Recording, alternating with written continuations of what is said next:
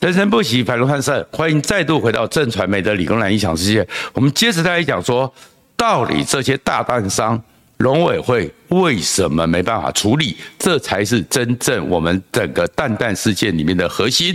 而这个核心如果不去面对，以后随时会被挟持。好，我们讲了，好，当时的时候，因为你那个除没有事先，早就有资讯，而且以过去我们农政单位的表现和经验。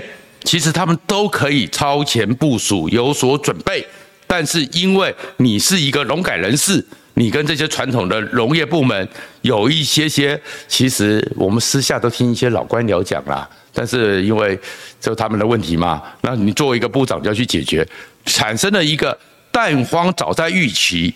混蛋早在一起，但是你没有处理好，而且用政治干预去压抑蛋价，那蛋价的结果之后，让我们蛋农受损。蛋农是指那个真的每天在那边不养鸡喂鸡，在那边在清理的那些最辛苦的农民。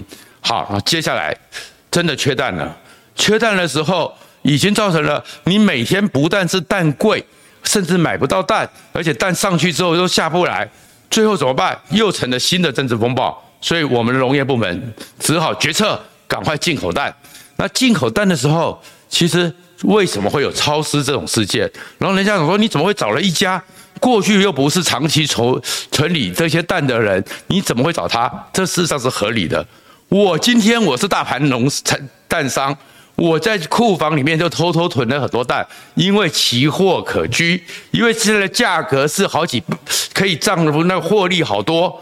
我干嘛要这个时候把你拿去？那这个时候你政府来找我，找我说，哎，帮我去协助一下，跟泰国讲一讲，跟越南讲一讲，跟土耳其讲一讲，跟巴西讲一讲，赶快进口蛋来。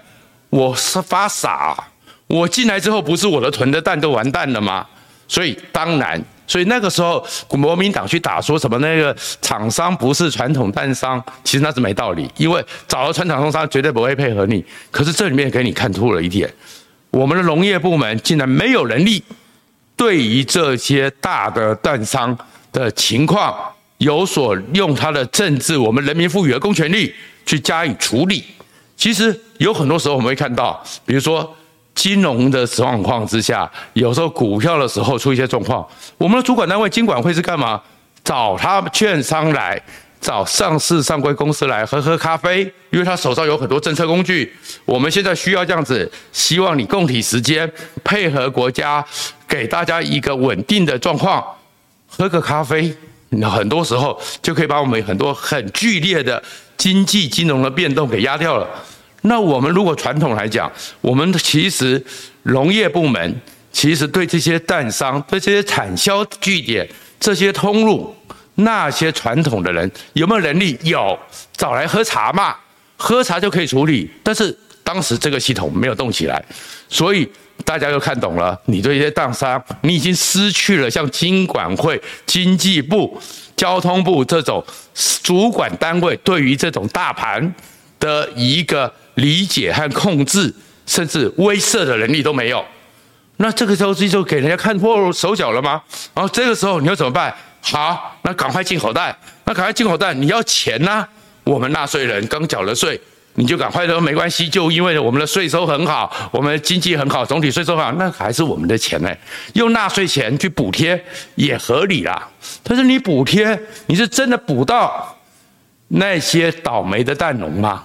你真的补到一般的老百姓吗？现在茶叶蛋涨到这么多，有回降价格到多少吗？有合理吗？所以其实。纳税人还是失血了，但是另外一个是因为你这种急切的，然后后面的控管、后面的联系、后面的很多状况都混乱，那这个时候其实你对于那些想要在这个时候的秃鹰们会看到什么？这是你农委会陈吉仲搬出了一盘盘的肥肉放在阳光下，要抢赶快抢。所以后面才会有传出来很多的特定的派系、特定的人进口蛋的一些利益，然后被国民党立委不断在攻击。然后为什么会这样子？因为是你自己端出了肥肉，你没有控制的能力，所以整个状况出来，这个叫做系统私人。所以这种系统私人之后，结果就是这样子。所以陈吉仲，你本来就该离开。作为一个政务官，你不要告诉我说你曾经有多少贡献。今天我们看的就像丘吉尔一样，打赢了希特勒，老百姓觉得你在民生上、经济上已经不符合我需求，你就该下台。所以陈吉仲，当你这个蛋在这个过程中本来有一个长期运作七十几年、七八十年非常稳健，在世界上都认为是标杆的台湾的农业系统，你没有弄好，蛋农在那个可以赚到一点多赚一点点微薄利润，而且不是暴利的时候，你配合政党政治的需求动账了，你已经牺牲他们纳税人的钱，让你去补贴，你又没有能力控管好，被秃鹰拿去发大财，你当然该下台。可是这里面呢，很当民进党就很多人开始秀秀他啊，好可怜哦，好怎么样的？还是那句话，一个政务官，你是要把。不是做对的事情而已，你要把事情做对。那第二个状况是，你把政务官的请辞当成什么了？这个东西里面更复杂，我们也还不知道这个中间的细节。但是陈吉仲的表现、陈建仁的表现，还有苏贞的表现更奇怪了。事实上，政务官就是政治任命，政治任命就是要扛起政治责任。这政治责任里面呢？每个民主国家、现代化的民主国家，每个政务部门分门设局都要有本位主义。本位主义不是那种意思，在宪政里面的本位主义是：为什么我要设经济部？因为我要专门为这个国家经济上的最大化利益，这是我的职责。但是环保呢？整个国家环保上的最大化利益，这是我的职责。交通就是交通的相关事务的最大化利益，这是我的职责。所以每个部门，你看美国、英国、德国，甚至日本，常常吵架，吵架之后取得一个平衡点，可能经济有发展，但是有些地方对环保的伤害，那环保那边表示出它的本位主义之后，你做一个调整。然后甚至用经济发展，你必须提拨一部分过去回馈，这个叫做协一个协商，这才是民主真正的协商式的政府。所以你一个农委会，你本来就是该站在农民的最大利益，你这没有站在农民的最大利益，当你动账之后，你就是政治上你已经逾越超，不是谨守你农业部门保护农业最大的政治利益。你已经出了状况，这是你政务官第一个问题。第二个政务官呢，请辞就是请辞，哪有什么请辞之后不允许？你去看欧美的国家，先进的民主国家，我发表个声明，我请辞就是走人了。还有说请辞，然后过新闻吵了半天，几个小时之后，行政院说没有请辞获准，然后呢，又过了两天之后，你在脸书就说我要请辞。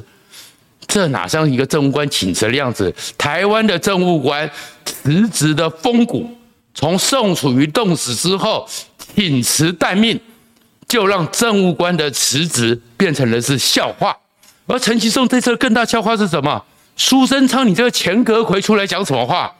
你也介入了，你就看到我们政务官的伦理完全淡然无存。然后当然里面当然也不能只怪民进党政府，因为我们修宪之后确实出了大问题。本来内阁首长他们，你看，比如说重要的部会是写在宪法里面，而宪法里面把他们职责讲得很清楚。为什么？就我讲的，宪政里面这些部门都有本位主义，他们是最重要国家每个领域的领航者。那这个一个宪政部门，所以我做交通部长的，我不是只听你行政院长的。你行政院长如果抵触到了交通的人民的最大利益。交通部长要么就请辞，要么就对抗，这是民主正常国家该有的，除非是中国那种习近平一个人说了算的国家。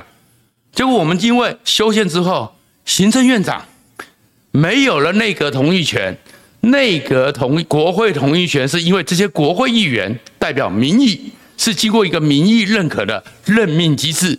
所以行政院长也因为有内阁同意权之后，还有了就是命令的附属权，就是如果你总统虽然也是全民选出来，但是我是代表着民意代表，也是一个民意，我跟你有抗衡关系，所以要附属。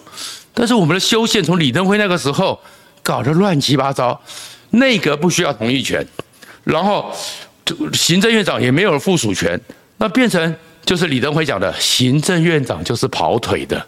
当你行政院长都已经变成是一个执行长，根本就是一个奴仆，那些阁员当然也是奴仆，所以在必要的时候，你就会为了某个政党的选举的利益，做了一些不当的政策。所以其实我也不是在怪陈其重，我们真的要去思考，我们的部长、我们的院长，还真的是一个现代化民主国家的内阁首长吗？